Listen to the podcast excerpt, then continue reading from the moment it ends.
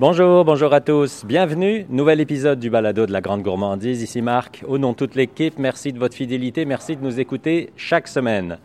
On vous emmène en balade cette semaine. Et puis, comme la semaine dernière, on va aller boire un petit verre. Euh, la semaine dernière, on parlait de cidre, de cidre de glace. Cette semaine, on parlera plus d'alcool. On est dans une distillerie.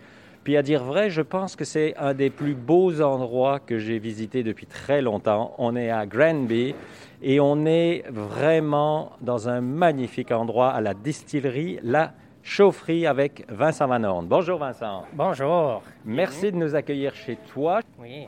Où est-ce qu'on est? C'est tellement beau. Euh, La Chaufferie, le nom est- n'est pas choisi au hasard. Il y a toute une histoire. hein. Donc, euh, on a eu beaucoup de décisions difficiles à faire quand on partait l'entreprise, mais le nom de l'entreprise, c'était un des plus faciles, ou que le bâtiment, il y avait déjà le nom. C'était une chaufferie. Oui. Nous, on est situé dans le, le vieux bâtiment des Bouilloires pour une usine qui était située au cœur de Granby, l'usine de Imperial Tobacco. Donc, dans le temps, ils faisaient du tabac à pipe et du tabac pour, euh, pour mâcher. Et nous, notre bâtiment, en effet, c'était utilisé pour les bouilloires, pour euh, opérer les machines et aussi euh, stimer le, le tabac. Et donc, euh, par avant, le stationnement en avant de nous, c'était vraiment pour les, euh, les montagnes de charbon.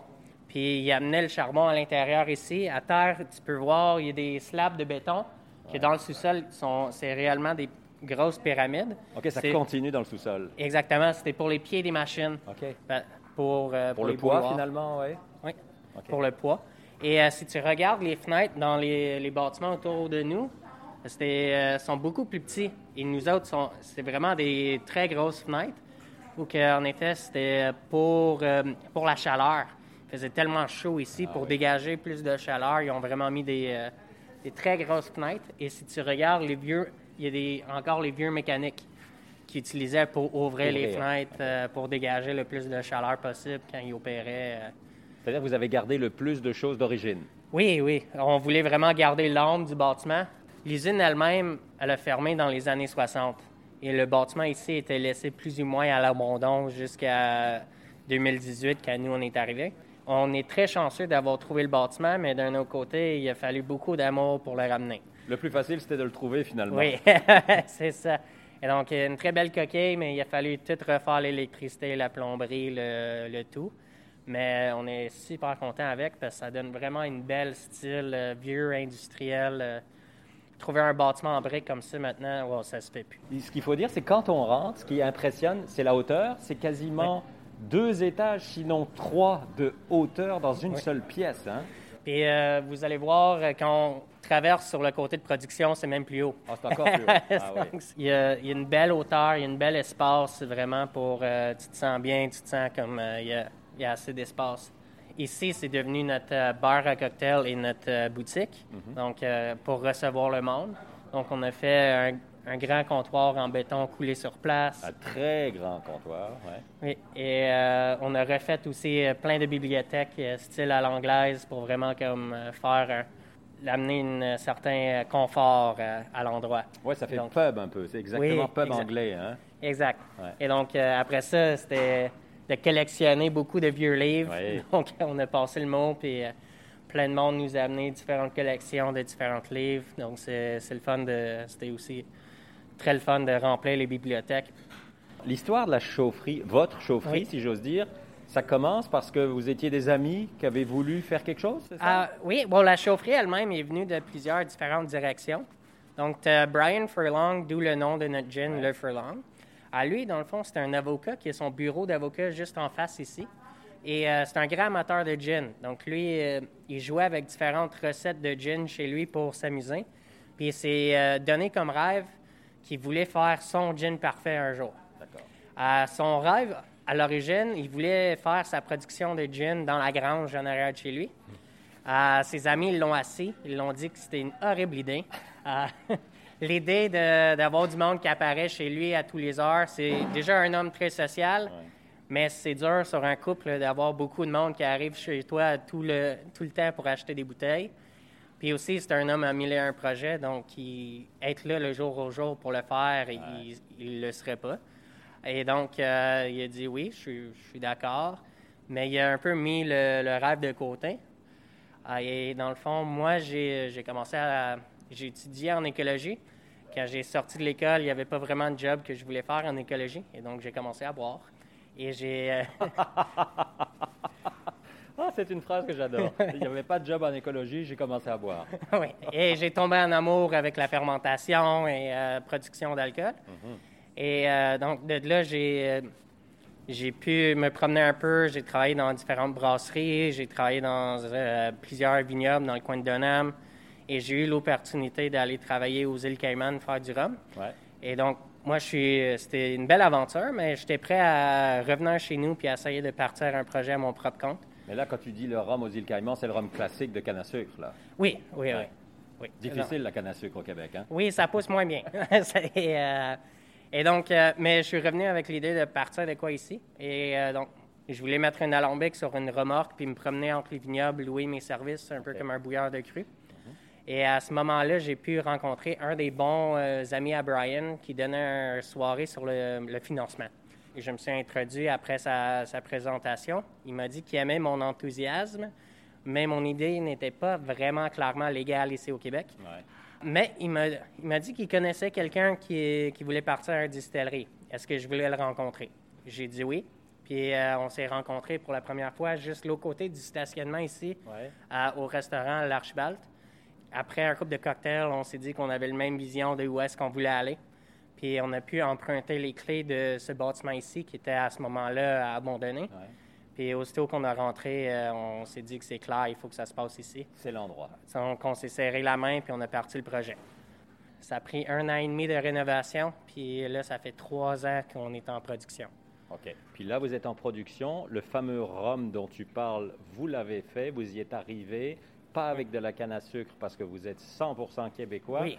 Avec de la betterave, et Oui. pas la betterave rouge qu'on mange tous les jours, la betterave sucrière, c'est ça? Oui, exactement. Donc, euh, ah, t'as fait tes devoirs. Oui. Euh, et donc, euh, oui, quand nous, on était en train de monter le projet, euh, beaucoup de monde me demandait euh, si j'allais faire du rhum ici parce que mon entraînement, c'était dans le rhum. J'ai toujours répondu non. Au Québec, ça pousse pas, comme tu as dit, ça pousse pas ici le- la canne à sucre. Puis on a tellement de belles récoltes autour de nous. Pourquoi pas travailler avec ce qui est à nos pieds, ce qui est autour? Et donc, on, on a commencé nos produits de base. On travaille beaucoup le céréal, mais saisonnièrement, on aime beaucoup travailler avec euh, les différents fruits qui sont en saison. Donc, un de ces projets-là, c'était de travailler avec la- le betterave à sucre pour faire, euh, dans le fond, on a eu accès à beaucoup de mélasse de betterave à sucre. Et donc, je l'ai travaillé de la même manière qu'un rhum. On ne peut pas l'appeler un rhum parce que c'est betterave à sucre et non canne à sucre. Et donc, euh, on a inventé le brum. Donc, Oh, euh, le B pour betterave, finalement. oui, exactement. Et donc euh, là, on a une version blanc qui, euh, qui est sortie, puis on, éventuellement, on va avoir notre version épicée et euh, vieillie euh, qui vont sortir au, au fur des années quand ils sont prêts.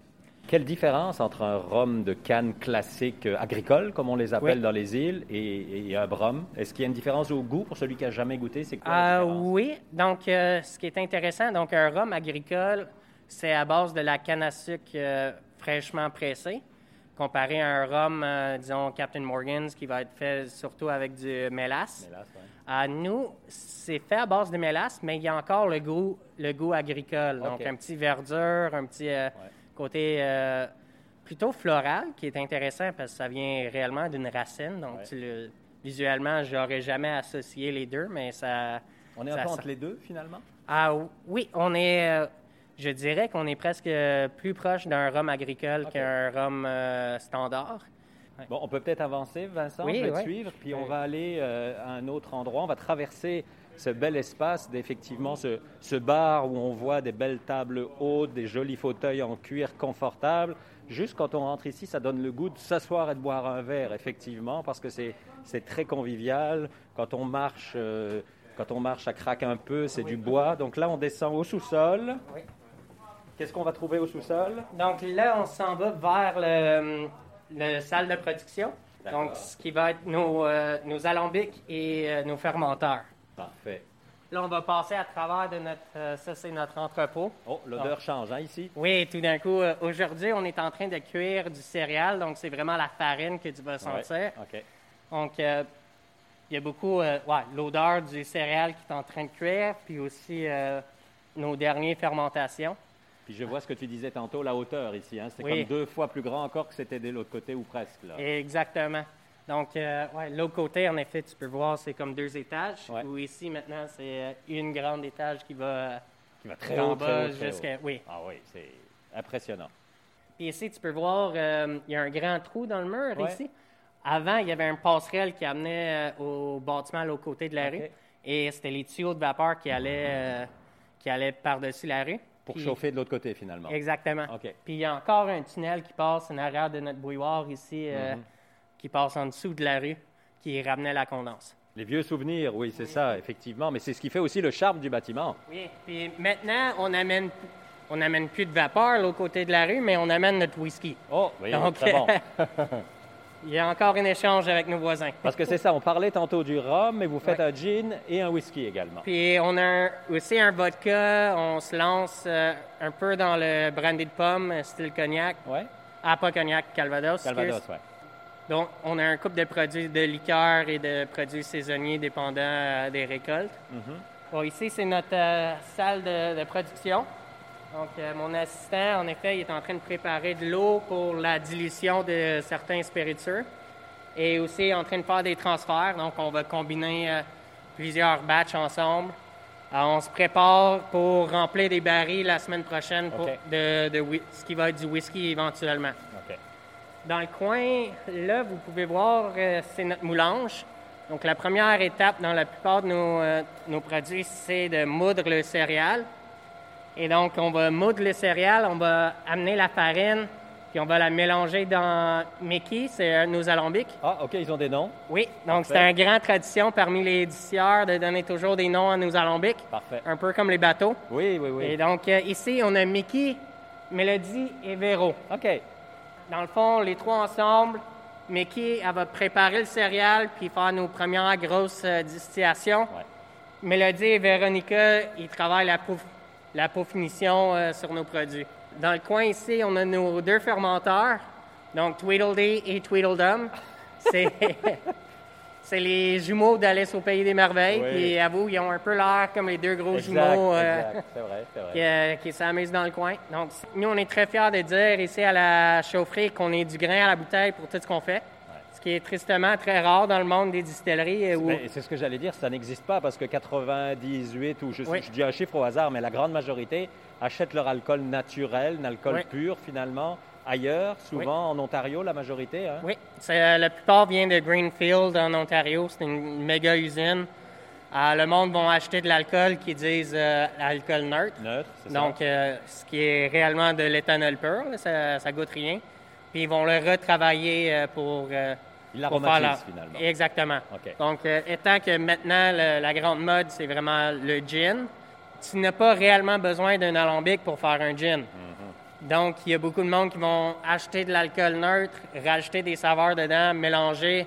Voilà, on a notre gin. Ce qui est plus simple et plus rapide, on s'entend? Oui, on tu sauves beaucoup d'étapes, beaucoup de places de, où tu pourrais faire des erreurs. Ouais. Mais je trouve que c'est toujours ironique de dire que tu un produit artisanal quand tu as parti avec un produit industriel. Ouais. Donc, nous, on est très fiers de dire tous les litres d'alcool qui sortent de la chaufferie, euh, euh, c'est notre, notre alcool qu'on a produit ici. vraiment, Ouais. c'est ça. Et donc, euh, oui, on commence, euh, on travaille la farine, puis le, le gros bassin sale ici que tu vois, c'est euh, la drèche. Ouais. Donc, quand on dans le fond, on va cuire le céréal, on va le fermenter Ouais. pour produire tout l'alcool. Puis quand on a fini de le fermenter, on va distiller, on sort tout l'alcool qu'on peut. Mais ce qui reste dans l'alambic, euh, il n'y a plus d'alcool, mais il reste encore toutes les protéines, les fibres, tout le, le reste. Euh, donc ça, on va séparer le liquide, puis on va, on a des producteurs qui vont le ramasser à tous les semaines pour donner à leurs, Ah. soit à leurs animaux ou euh, nourrir. Maintenant on a un producteur d'insectes qui, qui vient le ramasser pour. Euh, Donc, il n'y a pas de perte. Exactement. Puis c'est ça qui est vraiment le fun aussi avec ce, ce style de travail. Notre céréale vient de pas loin d'ici, puis ça retourne euh, au sol pas loin d'ici parce que le, le boucle de nutriments, c'est super petit. C'est Ouais, ouais, bien sûr. du céréal qui vient d'à côté. On l'utilise, puis on retourne les nutriments aux animaux qui sont euh, à 20 minutes d'ici. Plus, c'est, euh, plus local que ça, c'est difficile. Oui, c'est ça. C'est vraiment difficile. Après ça, dans le fond, nos vrais barils de vieillissement sont tous euh, l'autre côté de la rue. OK. Donc, euh, Et ça, ça vieillit combien de temps? Ça se passe comment? Donc, dépendant du produit, un whisky, c'est minimum trois ans de vieillissement en barrique. Donc, c'est trois ans et plus. Après ça, un rhum, un rhum typique, c'est au moins un minimum un an. Et donc, euh, nous, on a sorti, euh, pour être un brandy, euh, c'est six mois en barrique. Donc, on a sorti certains jeunes brandés avant, puis on va en en faire plus, mais c'est un pas à la fois. Bon. Mais- Puis vous poussez le local plus loin. Là, on va aller rejoindre Claudia, Oui. qui est au bar en haut. On va retourner où on était à l'accueil tantôt, en arrivant, je veux dire, parce que vous travaillez avec Claudia, qui, Oui. est, euh, qui est mixologue et qui vous a fait un bar 100% local. C'est-à-dire que ici, même le citron, par exemple, a été remplacé par un produit local, à moins qu'on trouve du citron au Québec, parce qu'on sait qu'il y a quelques compagnies, euh, Oui. notamment sur la rive nord, hein, qui en font. Mais euh, on arrive vraiment dans le local de, de A à Z. Donc on va remonter les marches, effectivement, pour aller, euh, aller découvrir ça. Re- retrouver le bar, c'est toujours la, la place le mieux pour finir notre vendredi après-midi. Oui, c'est vrai. hein. Euh, Puis oui, dans le fond, notre mission, ça a toujours été de vraiment travailler avec ce qu'il y a autour de nous. Donc, on a fait plein de différents projets avec différents fruits, puis différentes... euh, donc, à- en octobre, on fait un festival où on brûle des citrouilles, puis on a fait un produit euh, d'eau de vie de citrouilles euh, cuit sur la braise. On a fait des euh, différents produits avec euh, des framboises locales, puis différents euh, fruits qui viennent autour de nous. Donc, on amène ça jusqu'au euh, au service à la clientèle, au- à l'expérience du client qui vient ici à notre bar aussi, parce qu'on a un bar à cocktail qui est ouvert euh, à tous les semaines, qui, est, euh, qui est mené en effet par euh, Claudia, qui, est Qui vient de nous rejoindre, justement. Bonjour, Claudia. Bonjour. Alors, raconte-moi cet aspect 100% local que tu as donné à ce bar. Est-ce qu'on part euh, de la- de- de- du tout début? Vas-y, On, on part du début? Bon. je te laisse aller, je te suis. Euh, donc, moi, en fait, j'ai euh, j'ai fait la rencontre des, des gars de la chaufferie dans leur tout début. Alors, moi, j'étais dans un restaurant à l'époque. Puis, on, une des personnes qui était associée ici, qui est encore associée à ce jour, euh, était représentant. Donc, il y avait le- le- une agence de vin, puis euh, représentait les produits. Ils m'ont fait goûter aux produits, puis euh, je donnais un petit coup de main au niveau de, la- de la dégustation, puis tout ça, en tant que consultante. Euh, ensuite, ils m'ont demandé de former la première équipe de bar quand que le bar se- a fini de se construire ici. Euh, ce que j'ai fait. Puis là, de fil en aiguille, ben moi puis Vincent, on avait appris à se connaître puis tout ça. Puis on a, on a décidé de partir un produit qui s'appelle la Mer Québec. Donc, ça a été la première phase d'intégration là, vraiment au sein de l'entreprise. Euh, donc, on s'est associé pour faire ces produits-là qui, finalement, créaient une symbiose entre ce qui se passait euh, au, tra- au, euh, au travers du travail de Vincent en- au, au niveau de la distillation, puis moi, ce que je faisais en termes de mixologie. Donc, ces bitters-là se voulaient être un, pardon, comment dire, pas un supplément, mais un, quelque chose pour rehausser autant les cocktails que ce qu'on euh, mange en cuisine. Donc, c'était vraiment fait pour les deux, mixologie, cuisine, puis euh, évidemment avec des produits 100 euh, locaux, euh, toujours de l'alcool du grain à la bouteille que Vincent fabrique en bas. Il y a une partie des produits que, que je cueille, sinon c'est des producteurs qui, puis des cueilleurs aussi qui, font ça. Donc, c'est vraiment officiellement le premier bitter 100% terroir du grain à la bouteille. Euh, et puis ensuite, ben là, euh, pandémie arrive, euh, bon, tout ça. Moi, je suis bien intégrée dans l'entreprise et puis j'ai repris le, le lead au sein du bar. Donc, depuis juillet, le- pas cette année, mais l'autre d'avant, j'ai repris le, le- le poste de direction au niveau du bar. Puis euh, toujours à la distillerie, là, dans tout ce qui euh, consiste à faire du marketing, autant de la communication, euh, autant un coup de main avec Vince, bon, pour ce qui est la, dé- la dégustation de produits, le développement de produits, tout ça. Donc, l'événementiel, bon, tout ce qui est, tout ce qui est la- l'autre sphère finalement, Ouais, là, la ça. sphère avant, si on Ouais. veut, face avant, puis on a l'autre côté. là. On se complète Puis, bien. puis ce bar-là, tu l'as poussé à l'extrême du local. À l'extrême, oui, absolument. Des Donc, choses qu'on n'imagine même pas. Non, de- ben, moi, je suis déjà en, en- en partie. tu sais, on- les gens parlent de mixologue. Moi, j'ai- j'aime pas trop le mot mixologue. J'ai l'impression de sauver des vies quand on dit ça. Ouais. Moi, je préfère dire la cuisine liquide. Donc, c'est ce que je préfère dire. Euh, moi, j'adore euh, bon tout ce qui est fermentation. Alors, je fermente. euh, J'essaie de trouver des, euh, des équivalents à l'acidité, mais vraiment 100% terroir. Alors ici, ça a été vraiment le bon officiel où j'ai fait le, le, tranchant à me dire j'utilise plus de sucre blanc, j'utilise plus d'agrumes qui viennent pas du Québec, j'y vais vraiment 100% local, 100% terroir. Que tu as dû te creuser la tête pas mal. Là. Oui, ben je, je, le faisais déjà un peu avant, donc c'est pas quelque chose qui était... Euh, je suis pas partie de rien. Puis, puis, puis, je vois toujours ça un peu comme... Euh, comme devenir éco-responsable à 100% c'est quelque chose qui se fait pas du jour au lendemain. Non, c'est ça. C'est vraiment, faut, faut l'intégrer tranquillement, pas vite.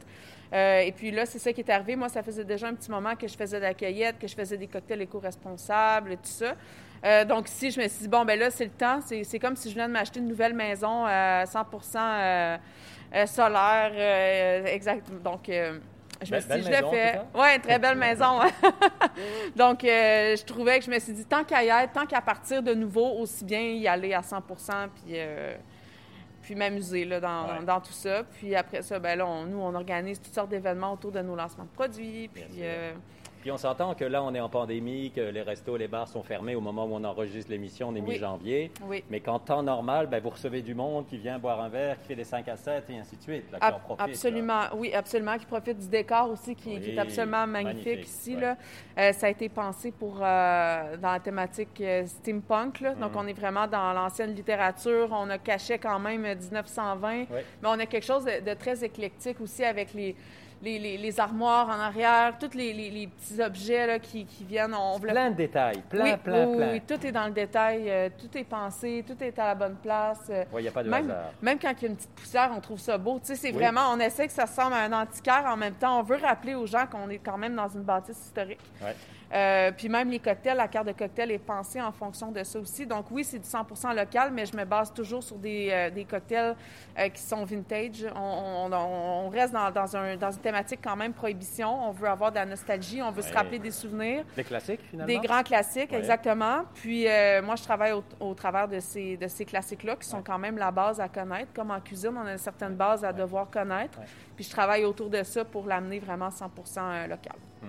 Je vais faire une confidence. Moi, je suis zéro un amateur de cocktail, mhm. mais je rentre ici, j'ai juste envie de m'asseoir et de prendre un cocktail, et de t'écouter, me, le décrire et de te laisser choisir mon cocktail finalement, parce que l'endroit appelle ça. Alors, je suis zéro l'amateur. C'est vraiment la preuve que vous avez atteint l'objectif, je pense que vous espériez mm. là. Oui, vraiment. Parce que c'est, on a juste envie de s'asseoir, d'être là avec des amis, de jaser. Euh, c'est ça. Peut-être parce qu'on est peut-être un peu en manque de ça aussi.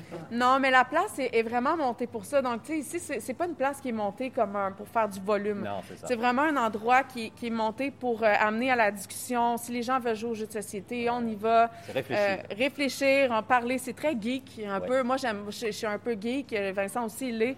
On, voulait amener ça sur un bar qui n'est pas un bar où on consomme à l'abondance. Oui, on, on, peut prendre des shots, puis c'est le party, puis c'est le fun, tant mieux. Mais l'idée générale, c'est aussi d'amener les gens dans notre univers puis de, partager notre passion aussi qu'on a euh, ici à la chaufferie. Nous, à la Grande Gourmandise, notre slogan, c'est partager le bonheur. Je trouve que ça irait bien ici aussi. Hein? Ça irait vraiment bien ici. Hein? C'est vrai. Absolument. Vrai. Absolument. Euh, Vincent, peut-être un dernier petit mot. Oh, les heures d'ouverture, là, en théorie, on va imaginer que la pandémie est passée. Là. Quand est-ce qu'on peut venir vous voir? Ah, donc, euh, normalement, on est ouvert le jeudi au samedi de 4h à 10h. Et on fait des tours guidés tous les samedis. Euh, on demande que le monde réserve d'avance, euh, qui se fait sur notre site web. Et donc, euh, les tours guidés, c'est à peu près une heure, puis on montre en détail de A à Z comment tous les produits sont faits, avec un petit dégustation à la fin. Bon, dégustation, c'est obligatoire. Oui, bon. Après de voir tout ça, tu as besoin de, voir avec tes lèvres. Puis... c'est comme d'aller visiter une chocolaterie, il faut goûter. Oui, Exactement. Bon, ben merci à tous les deux, Claudia, Vincent. Merci pour l'accueil, pour la découverte. Puis j'incite tout le monde à venir vous voir dès qu'on pourra. Évidemment, on va espérer rapidement. Donc la chaufferie, puis vous pouvez aller sur euh, les réseaux sociaux, les sites internet, vous allez trouver toutes les informations, l'histoire, les photos.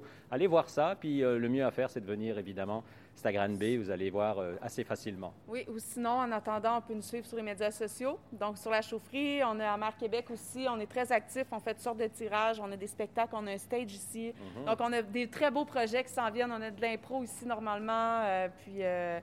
Voilà. Merci encore pour l'accueil. Puis à vous qui nous écoutez, ben, je vous le dis souvent, hein, si vous connaissez un producteur, un artisan, quelqu'un qui a une idée que, qui semblait un peu folle là, et que vous connaissez proche de chez vous, vous avez vu lors euh, de vos pérégrinations, n'hésitez pas à nous écrire. On va aller rencontrer ces gens-là. On veut vous les faire découvrir au plus grand nombre. Écrivez-nous sur lagrandegourmandise.org, puis euh, on ira visiter ces gens-là et on les, on les invitera pour un prochain balado. On se retrouve la semaine prochaine, puis n'oubliez pas, d'ici là, mangez local. Bye bye tout le monde. Oh, mangez et buvez local. Bye bye tout le monde.